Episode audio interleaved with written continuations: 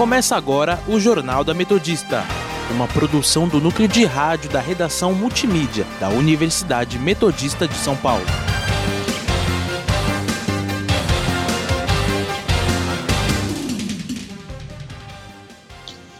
Muito boa tarde, eu sou Miguel Rocha. Agora são 5 e 12 e está começando o Jornal da Metodista. Aqui comigo está Amanda Caires. Boa tarde, Miguel. Boa tarde, ouvintes.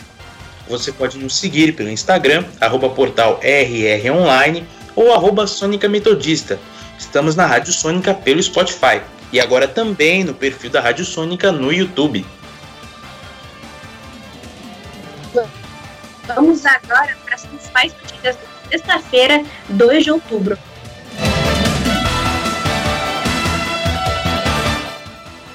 São Paulo encaminha estudo preliminar à Anvisa para agilizar a aprovação da vacina contra a Covid-19. Números da Covid-19 no Brasil. Presidente dos Estados Unidos Donald Trump e a primeira-dama Melania Trump testam positivo para o novo coronavírus. O ministro do Meio Ambiente, Ricardo Salles, cria grupo para estudar uma fusão entre órgãos relacionados ao meio ambiente. Saiba como estão os indicadores econômicos e o clima com os nossos repórteres.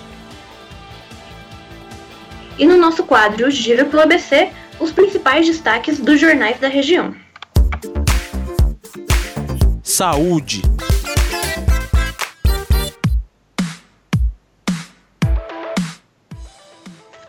Brasil chega a 144.966 mortes, de acordo com o consórcio de veículos de imprensa. O número total de casos confirmados chegou a 4.856.024. Nas últimas 24 horas, foram confirmados por coronavírus 881 óbitos. Já o Grande ABC atingiu um número de 608.392 casos e mais de 2.600 óbitos.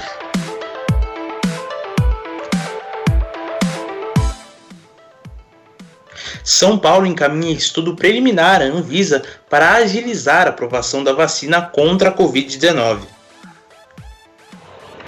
A vacina Coronavac é desenvolvida pelo Instituto Butantan em parceria com o laboratório chinês Sinovac e tem previsão de começar a ser aplicada em profissionais da saúde a partir de dezembro. Em entrevista coletiva realizada no Palácio dos Bandeirantes, o governador João Dória, do PSDB, disse que assim que a vacina, assim a vacina já pode começar a ser analisada pela Anvisa, mesmo ainda sem ter concluído os estudos da fase 3, que comprovam a eficácia da vacina.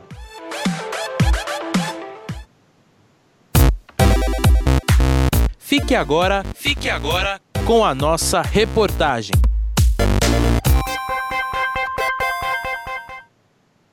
Atualmente, a busca por uma vacina contra a Covid-19 é uma das coisas que mais ocupa o pensamento dos brasileiros.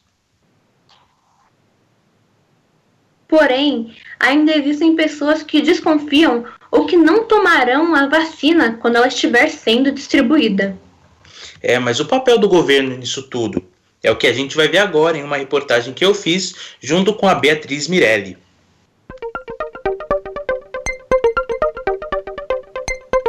O governador João Dória, do PSDB, anunciou em entrevista coletiva no final de setembro que a vacinação de profissionais da saúde deve ter início em 15 de dezembro. Dória assinou um contrato com o laboratório chinês Sinovac para o recebimento de 46 milhões de doses da vacina Coronavac, desenvolvida pela empresa em parceria com o Instituto Butantan. Apesar desses avanços, o presidente Jair Bolsonaro declarou que ninguém tem o poder de obrigar ninguém a tomar a vacina contra o novo coronavírus. Com isso, também no início de setembro, manifestantes foram às ruas protestar contra a vacinação e insistir pelo uso da hidroxicloroquina no tratamento da Covid-19, mesmo sem comprovação científica da eficácia deste medicamento. Ninguém pode obrigar ninguém a tomar vacina. É isso aí. Não queremos a vacina, nós temos a cloroquina. Não queremos a vacina, nós temos a cloroquina. A Lei 6.259 de 1975 já delega ao Ministério da Saúde a tarefa de coordenar as campanhas de vacinas obrigatórias. Além disso, na Lei 13.979, assinada pelo próprio Bolsonaro no começo de 2020, uma das possíveis medidas de combate à pandemia do novo coronavírus é a imunização em massa. Mas as atuais afirmações do presidente da República geraram dúvidas sobre essa sanção. Afinal, o governo pode ou não pode obrigar a população a tomar a vacina? A advogada Denise Awad, especializada em direito constitucional, afirma que um dos direitos assegurados pela Constituição Federal Brasileira é a liberdade de escolha de cada cidadão. A nossa Constituição Federal, ela preserva diversos direitos fundamentais da pessoa humana, e um dos direitos fundamentais é a liberdade o direito construiu ao longo da história um conceito e uma proteção importante à liberdade e principalmente à incolumidade do próprio corpo, né? A proteção de que ninguém tem que ser violentado no seu corpo, muito menos pelo próprio Estado. Diante da crise do novo coronavírus, a melhor alternativa para a redução do contágio é o isolamento social. O problema é que uma parcela considerável da população já está voltando à rotina normal sem os devidos cuidados. Segundo o infectologista do Hospital Estadual Mário Covas e do Instituto de Infectologia Emílio Ribas, Guilherme Spaziani, a vacinação coletiva é a maneira mais eficaz para o controle de uma pandemia. A pessoa que não quer tomar a vacina, ela vai estar comprometendo não só a saúde dela, né, mas ela vai estar comprometendo todo o entorno dela. Então, se todo mundo em volta dela tomar, né, mas ela não tomar, ela pode desenvolver a doença e, e, e depois ela mesmo ela espalhar. Vamos pensar que se 70% das pessoas estiverem forem não mais suscetíveis, estiverem imunizadas, né, seja por doença ou por, pela vacina, a gente consegue um bloqueio né, da transmissão da doença.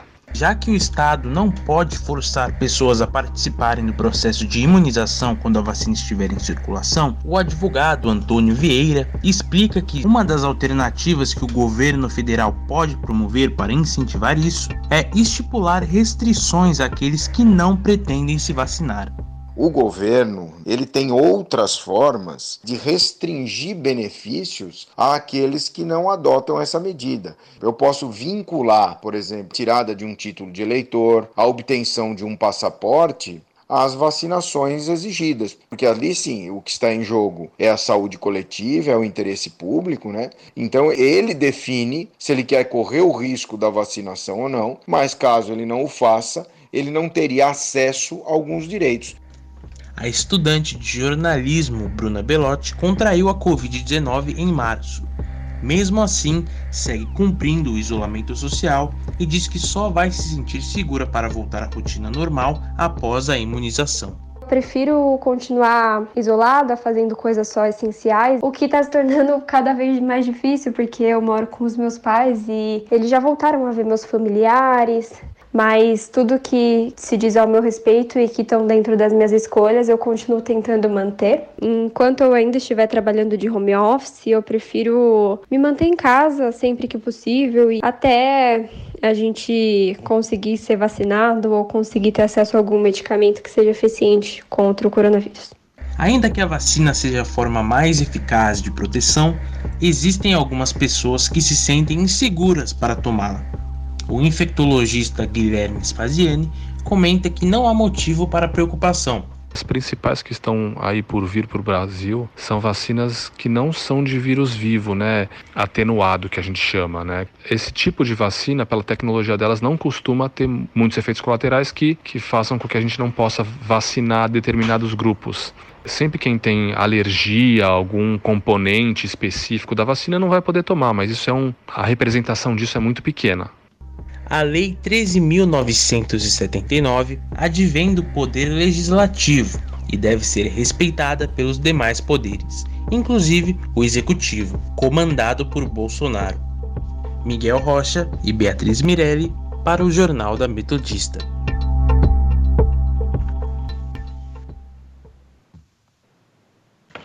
Agora são 5 e 21. Política.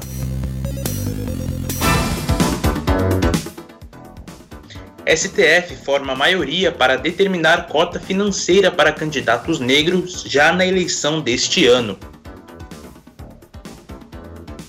Com isso, os partidos terão de distribuir a verba do fundo eleitoral de acordo com a proporção de negros que concorrem no pleito. Inicialmente, o TSE, o Tribunal Superior Eleitoral, havia decidido que a regra valeria para as eleições de 2022. O ministro Ricardo Lewandowski, que é relator do caso, no entanto, determinou a adoção imediata de reserva financeira. Os ministros Luiz Roberto Barroso, Edson Fachin, Alexandre de Moraes, Carmen Lúcia e Rosa Weber acompanharam o relator. Já o ministro Marco Aurélio divergiu. O julgamento ocorre no plenário virtual e vai até sexta-feira.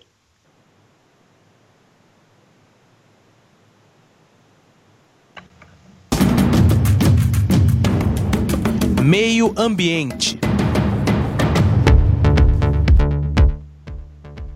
Ministro do Meio Ambiente Ricardo Salles cria um grupo para estudar fusão entre o Instituto Brasileiro do Meio Ambiente e dos Recursos Naturais Renováveis, o IBAMA, e o Instituto Chico Mendes de Conservação da Biodiversidade, o ICMBio.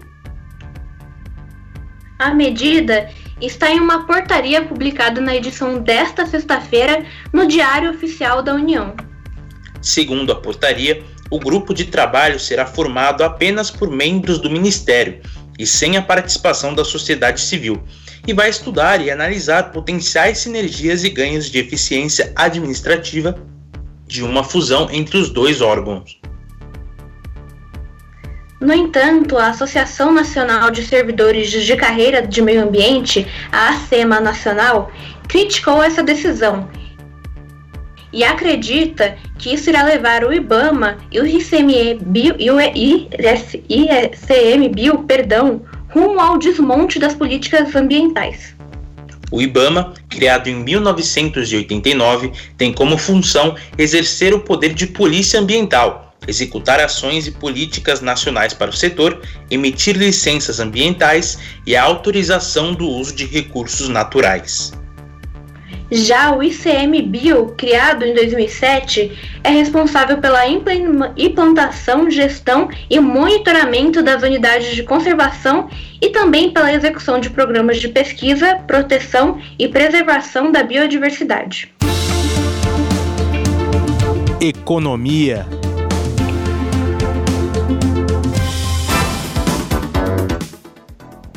Banco Central cria pública resolução que determina as possibilidades de bancos e financeiras cobrarem os seus clientes pelo uso do Pix. O texto divulgado nesta sexta-feira no Diário Oficial proíbe que as instituições financeiras cobrem tarifas pelo serviço das pessoas físicas, incluindo empresários individuais. A isenção é válida para pagamentos feitos tanto em transferência e compra, como para dinheiro recebido com a finalidade de transferência. Já a exceção é no caso de recebimento de dinheiro pela venda de algum produto ou serviço. Os bancos e financeiras poderão cobrar tarifas de pessoas jurídicas tanto pelo envio quanto pelo recebimento de dinheiro por meio do Pix. Quando qualquer cliente também poderá ter que pagar tarifa se podendo fazer a transação por meio virtu virtual, preferir fazê-la presencialmente ou pelo telefone.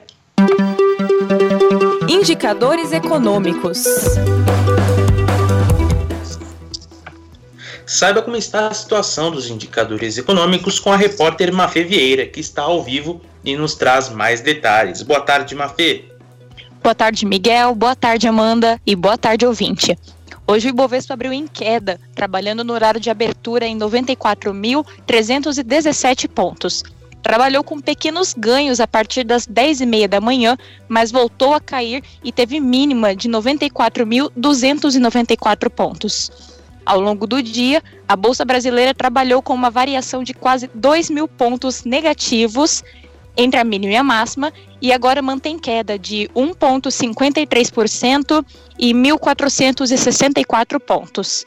A bolsa opera com vo em volatilidade hoje. Por volta do meio-dia, trabalhava perto da estabilidade, mas às três e meia da tarde, o Ibovespa voltou a cair em meio a uma liquidação de ativos.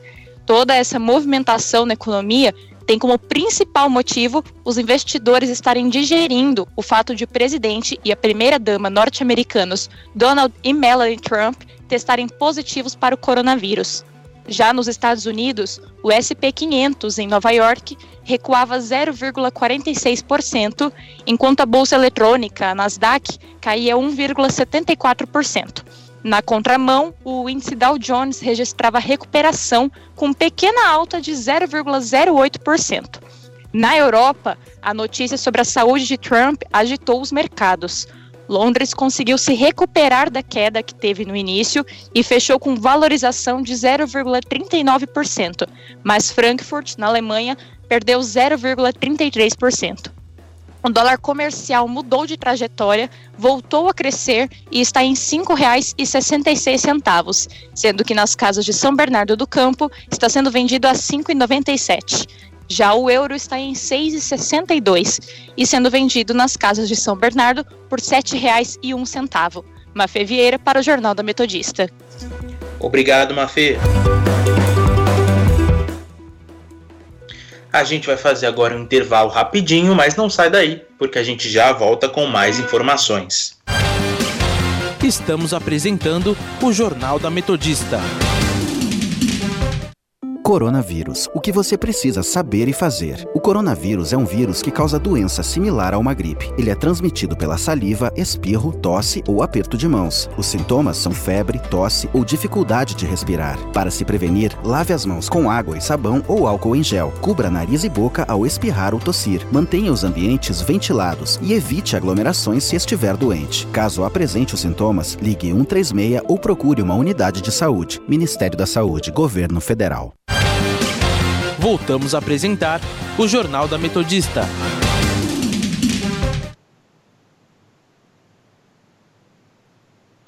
Cinco e vinte e nove. Internacional.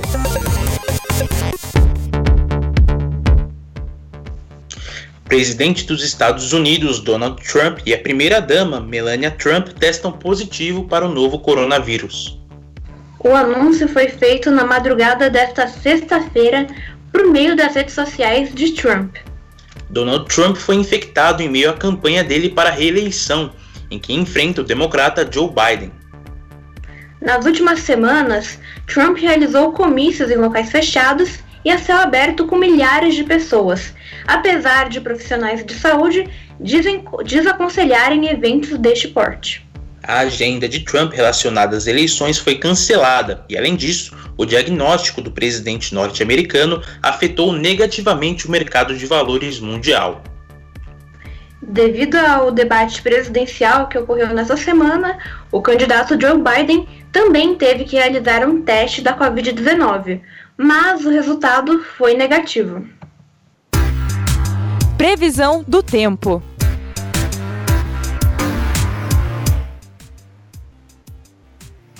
Agora são 5h30 e vamos conferir como está o tempo com a repórter Beatriz Mirelli. Boa tarde, Beatriz. Como que está o tempo hoje? Olha, Amanda, aqui em Santo André o calor não tá dando trégua. Boa tarde para você e para o Miguel, boa tarde, ouvinte. Hoje nossa máxima pode atingir os 38 graus e a mínima pode ser de 23. No momento, os termômetros batem os 33 graus. Os ventos não passam dos 13 km por hora e não há previsão de chuva nesta sexta-feira. Já amanhã teremos uma refrescada no clima. A, a mínima será de 18 graus e a máxima não passará dos 26. A chance de chuva ainda será baixa, mas caso ocorra, será só no final da tarde. No domingo, as temperaturas em, ficarão entre 17 e 22 graus. E aí sim teremos muitas nuvens e a possibilidade de garoa durante todo o dia. Volto com vocês. Muito obrigada pelas informações, Bia. E que bom, né? Uma semana, um final de semana mais fresquinho depois de tanto calor. Pois é. É isso mesmo.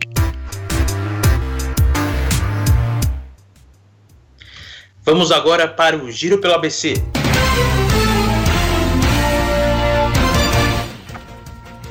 Diário do Grande ABC. Corte no orçamento da educação causa polêmica em Ribeirão Pires. Repórter Diário. Com imbróglio da, na justiça, futuro de terreno da Vila Magine continua incerto. ABC do ABC. Dias de calor intenso pedem atenção redobrada com a terceira idade. ABC Repórter. Cidades do ABC recebem apresentação virtual do espetáculo Quem, Pros Quem Prospera Sempre Alcança. Rude Ramos Online. Sentimentos, emoções e pensamentos em harmonia são cruciais para manter a saúde mental em tempos de pandemia e isolamento social.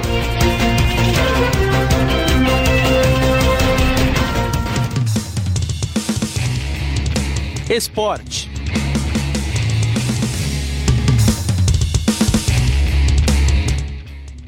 Eu gosto desse momento porque a gente vai falar do Santos agora. O Santos venceu, o Santos vence Olímpia por 3 a 2 na Libertadores, jogando no Paraguai e se classificou para as oitavas de final da competição. Os goleadores desse, de, desse jogo foram Carlos Sanches, Marinho e Caio Jorge. O Jorge Ricaldi fez os dois gols da outra equipe, da equipe paraguaia. E a vitória também garantiu, garantiu perdão, a equipe do técnico Cuca a liderança do grupo G do torneio com 13 pontos.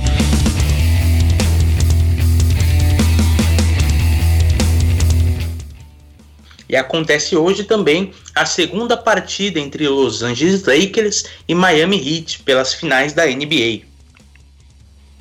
Os Lakers venceram o primeiro jogo por 116 a 98. As finais estão acontecendo no complexo esportivo da bolha da Disney em Orlando, na Flórida. O jogo é às 10 da noite aqui no horário de Brasília. Cultura.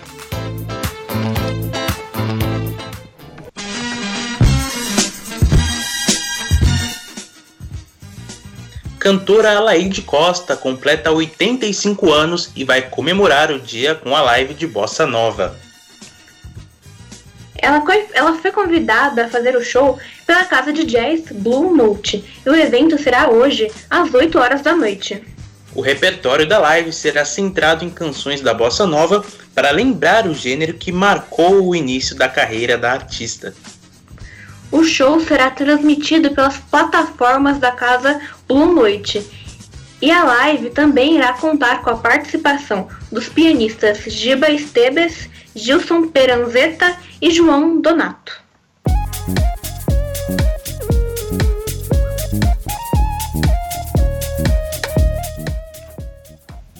E vai ficando por aqui mais uma edição do Jornal da Metodista.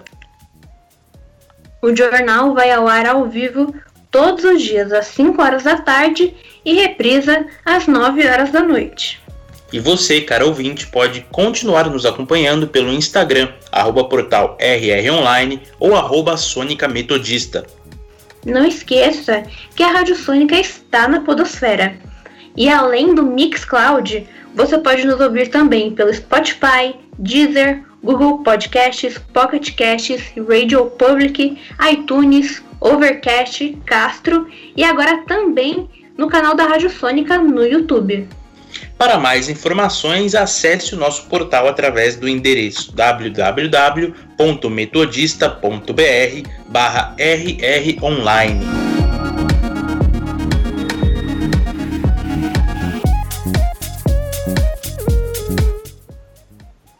O Jornal da Metodista teve os trabalhos técnicos de Léo Engelman. Participação dos repórteres Gustavo Bri... Perdão, Beatriz Mirelli e Mafê Vieira. Apresentação dela, Amanda Caires. E dele, Miguel Rocha. Continue ouvindo a nossa programação, ouvinte, e até segunda. Bom fim de semana.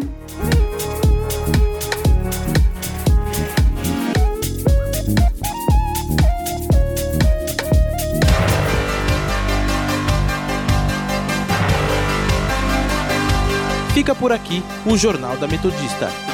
Uma produção do núcleo de rádio da redação multimídia da Universidade Metodista de São Paulo.